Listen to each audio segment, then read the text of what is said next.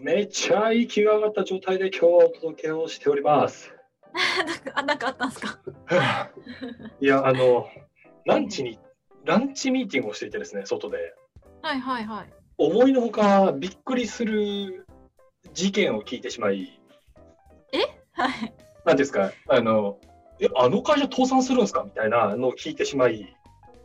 おおおおおなんかびっくりした結果、えー時間を過ごし、えー走ってしまい、今、息が合ってる。大変も大変、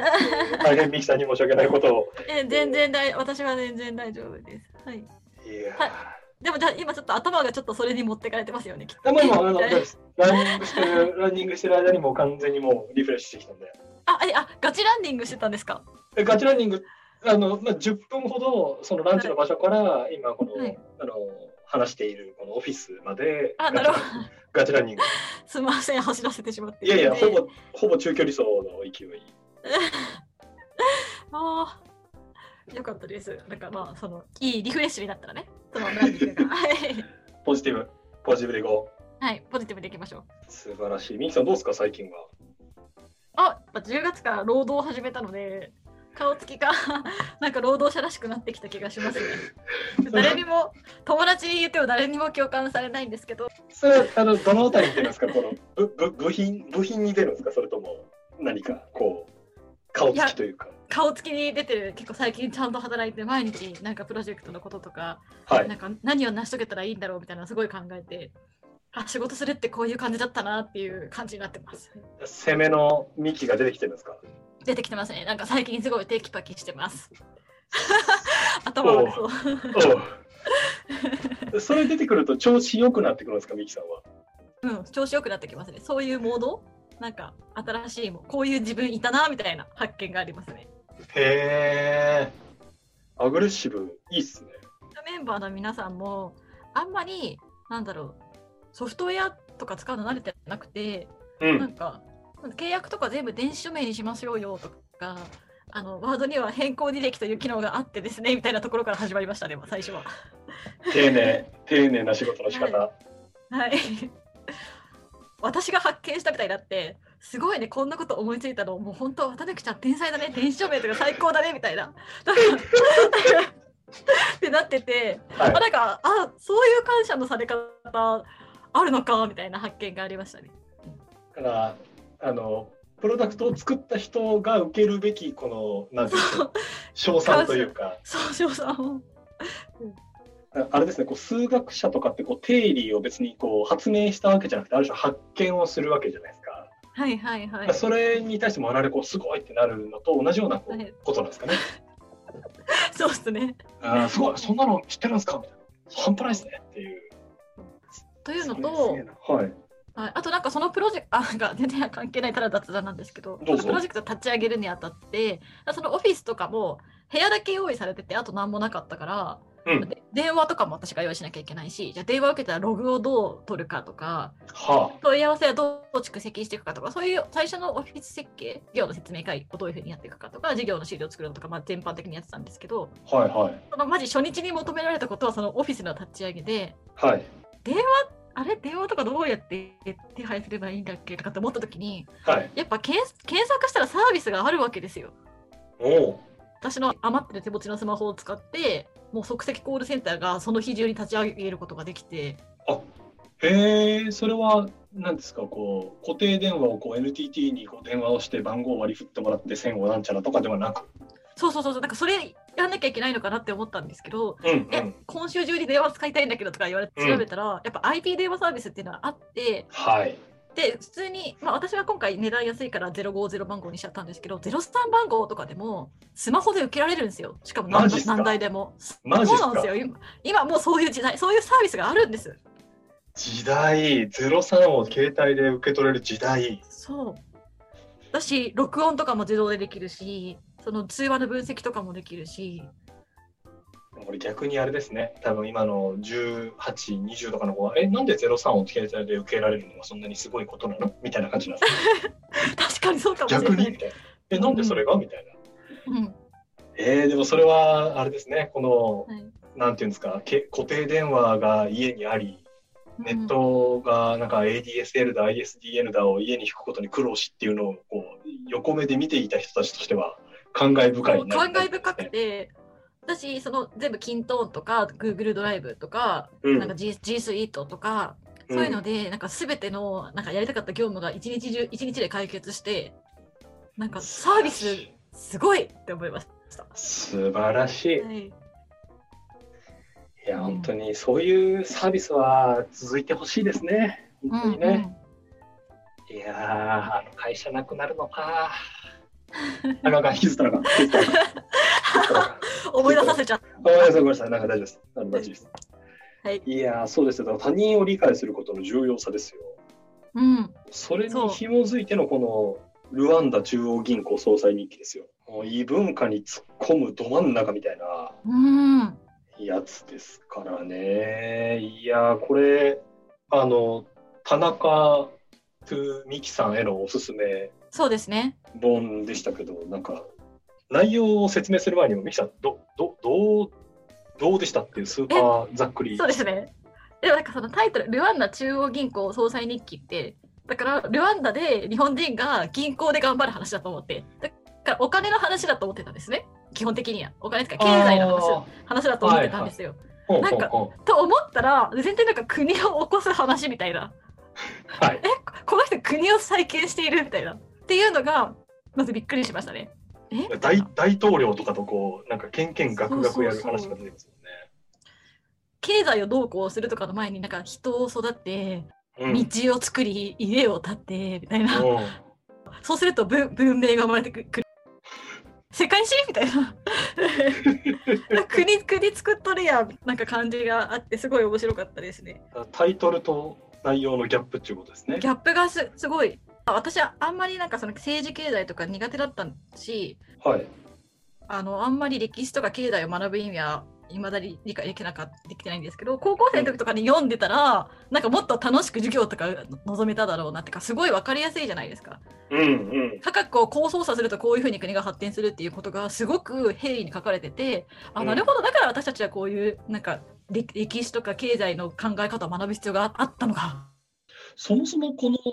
リキさんの中でのルルワンダ像というか、なんかそもそも舞台はアフリカのルワンダっていう国じゃないですか。そうですね、ルはルワンダっていうく国のミキさんのこれ印象で言うとどんな感じだったんですい、でも私本当に印象がなくてあの、か。はい逆虐殺が虐殺はい土はい。族、ぐらいのあおぼろげな高校生の時そういうニュースすごいやってたような気がするくうらい、んなんかすごい大敗した国で全然成長してない国だと思ってたんですよねうん。アフリカにあるちっちゃい国みたいな。でそのその国に日本人が行ってなんかいろいろやったやなっていうそうなんかいたなってだいったんう。ですよねう。んいやーそうなんですよ。かっこいいっすよね。かっこよかった。え、のぞみさんはこれいつ読んだんですか最初にこれ最初に読んだのは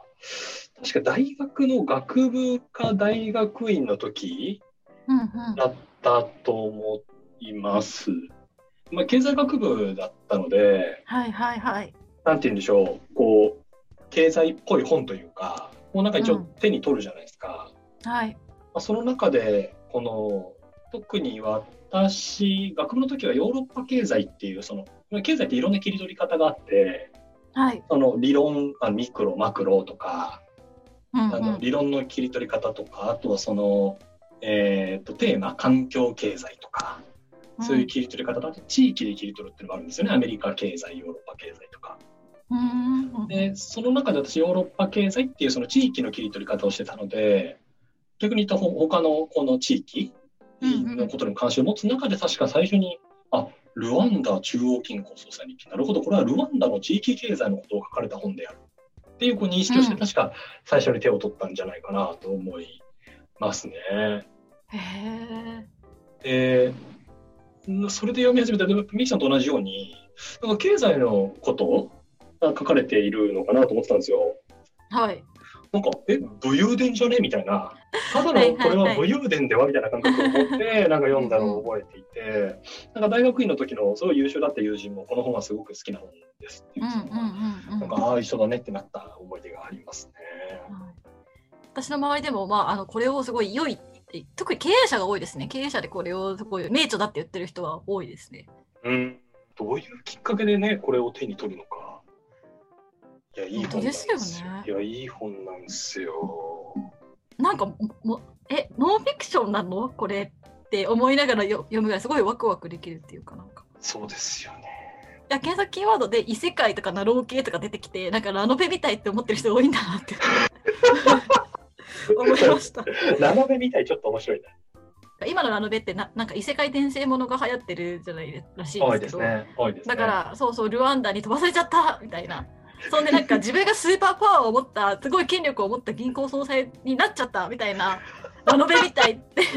思うのかなって思いましたいや全然考えたことなかった、その視点。 あ私もそのササジェストで出てきただけでそそのまだキーワードでググってないですけど、っていうふうによ読めるのかなでも確かにそう読めなくもないと思ってああ、なるほど。まだそ想像ですけど私のこれ、その、んちょっと今から本の、そうですねのサイトにあった概要をまず読みますけまど、本の概要の話をしましょうそうですね、毎回の反省ですね、これ。そういつも本の紹介できない1956年経済的に繁栄する日本から、アフリカの中央の一小国ルワンダの中央銀行総裁として着任した著者で彼を待つものは財政と国際収支の恒常的な赤字であった本書は物理的条件の不利に屈せずさまざまな驚きや発見の連続の中であくまで民情に即した経済改革を遂行した日本人総裁の記録であると確かにラノベっぽい確かにこれはラノベっぽいぞえこれではこれでラノベっぽいって思いますえーちょっとなんかラノベ感ないですかなんかこう反映するところから突然この赤字真っ赤っかのところになんか行ってうんなんかそのまま押し付けるのではなくあくまで現地に即した何かこう改革を断行しましたみたいなのって、まあ、ラノベっぽいとまではいかなくてもなんかプロジェクト X 感のある、ファフィクション設定っぽいうん、そうっすよねなんかなんかこの服部さん、まあ、そもそも中央銀行総裁としてルワンダに行くわけですけど。うんまあ、もともとはに日本銀行ですね、日銀の職員ですと。そうですねうんで、えーまあ、1956年に着任してるんですが、まあ、つまりこう戦前のお生まれですよね。そうですねで、す元軍人ですと。はいで東京帝国大学法学部、まあ、言ったら今の日本の東大法学部ですよね。うんを出て、そして軍人と、で日銀に行き、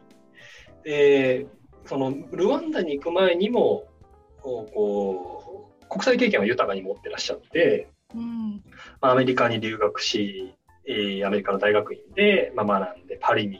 その後赴任して、えーまあ、駐在もしてと。うんだから海外経験は非常に豊富だし、海外に行く中でいろんなこう海外の金融制度ってこうなってるんだとか、まあ、そういう経験を持って、えーいる人だっていうことですよね。はいで、この、